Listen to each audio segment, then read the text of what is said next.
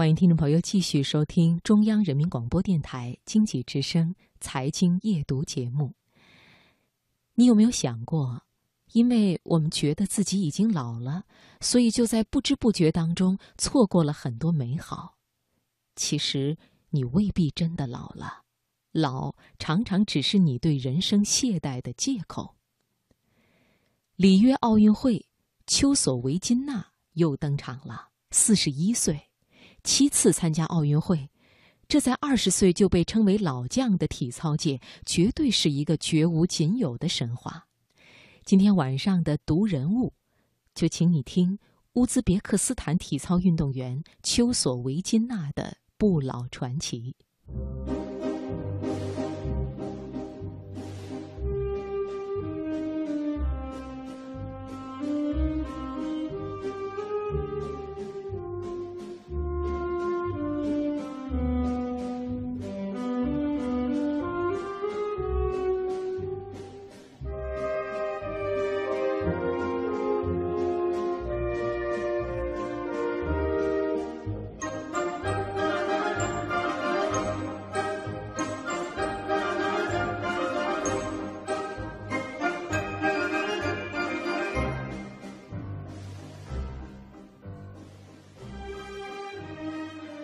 丘索维金娜第一次在奥运会上拿金牌时，她如今的对手大部分都还没有出生，而她为儿子而战的故事更是感动过全世界。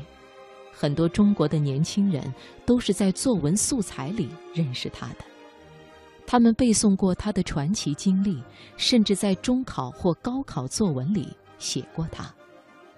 所以，当他鲜活地出现在里约的奥运赛场上，奔跑、腾空、旋转，无数人都震惊了。天哪，他居然还在！是的，他还在，而且依然强大。丘索维金娜出生于乌兹别克斯坦，七岁开始体操训练，十六岁就在世锦赛获得了第一个世界冠军。十七岁，她在巴塞罗那奥运会上夺得了女子体操团体比赛的金牌。而事实上，乌兹别克斯坦的训练条件比较滞后，几乎是体操的荒漠。大部分时间里都是丘索维金娜一个人在支撑乌兹别克斯坦的体操门面。虽然她几乎是一个人在战斗。但是丘索维金娜从1993年到2006年，却为乌兹别克斯坦赢得了70块奖牌。当年见过她的记者，至今仍然记得，她当年很漂亮，很可爱，身材娇小，但是有力，跳马尤其出色，仿佛弹簧一样。1996年亚特兰大奥运会后。二十一岁的丘索维金娜曾经功成身退，结婚生子。她的丈夫是乌兹别克斯坦的一名优秀的摔跤运动员，也曾经参加过奥运会。做了几年的幸福小女人后，丘索维金娜的平静生活戛然而止了。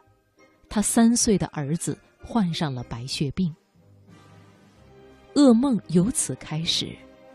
作为一个母亲。他当然要竭尽全力去救儿子的命，可是之前做运动员的那点积蓄完全不足以支撑十几万美元的治疗费用。于是，他选择了复出，因为他能赚钱的手段只有体操。她的丈夫则放弃了热爱的摔跤运动，在家照顾儿子。二十六岁。丘索维金娜重回赛场，并朝着全能型发展，艰苦训练，到处比赛。有时候，她会在一场巡回赛中参加全部女子项目的比赛，而不是专注于一两项。她说：“一枚世锦赛金牌等于三千欧元的奖金，这是我唯一的办法。”她参加所有比赛的理由都是为了钱。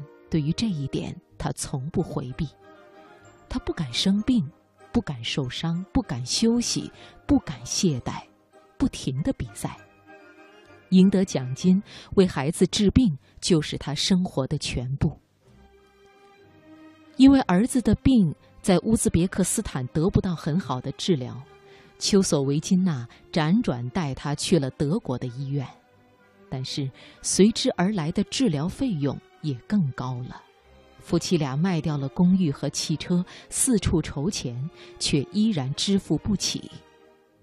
于是，为了拿到更多奖金，丘索维金娜选择加入德国国籍，为德国征战。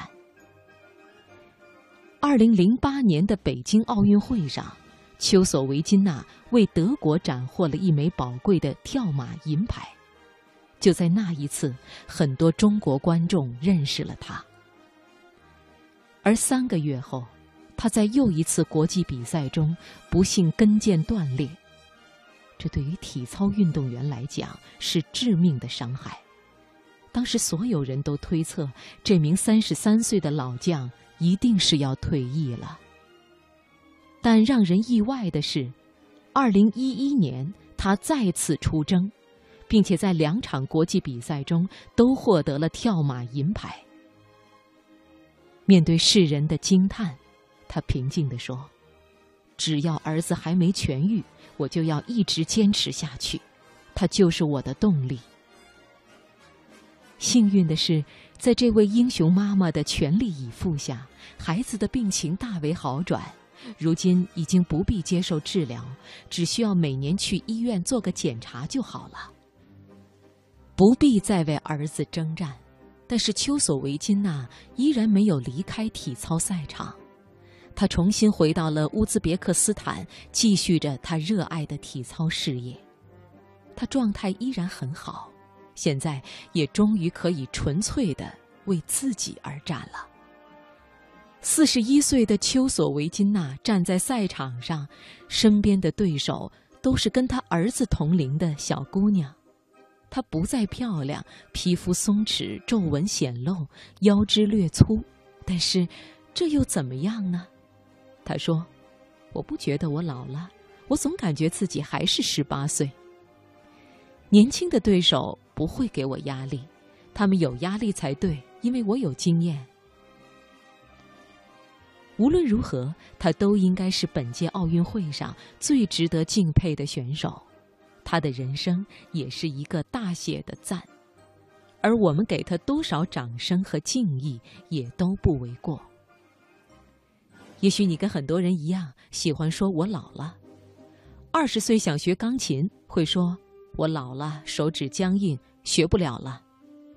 三十岁没结婚就很焦虑，想着自己这么老，一定找不到合适的人了。四十岁要换工作也不敢，一把年纪了，难道要跟二十多岁的年轻人一起从头开始吗？五十岁想创业更胆怯，心里再激动也还是放弃了，因为自己设定的老。我们不知错过了多少美好。看看丘索维金娜，也许你会对横亘在自己心头的老，有一个全新的认识。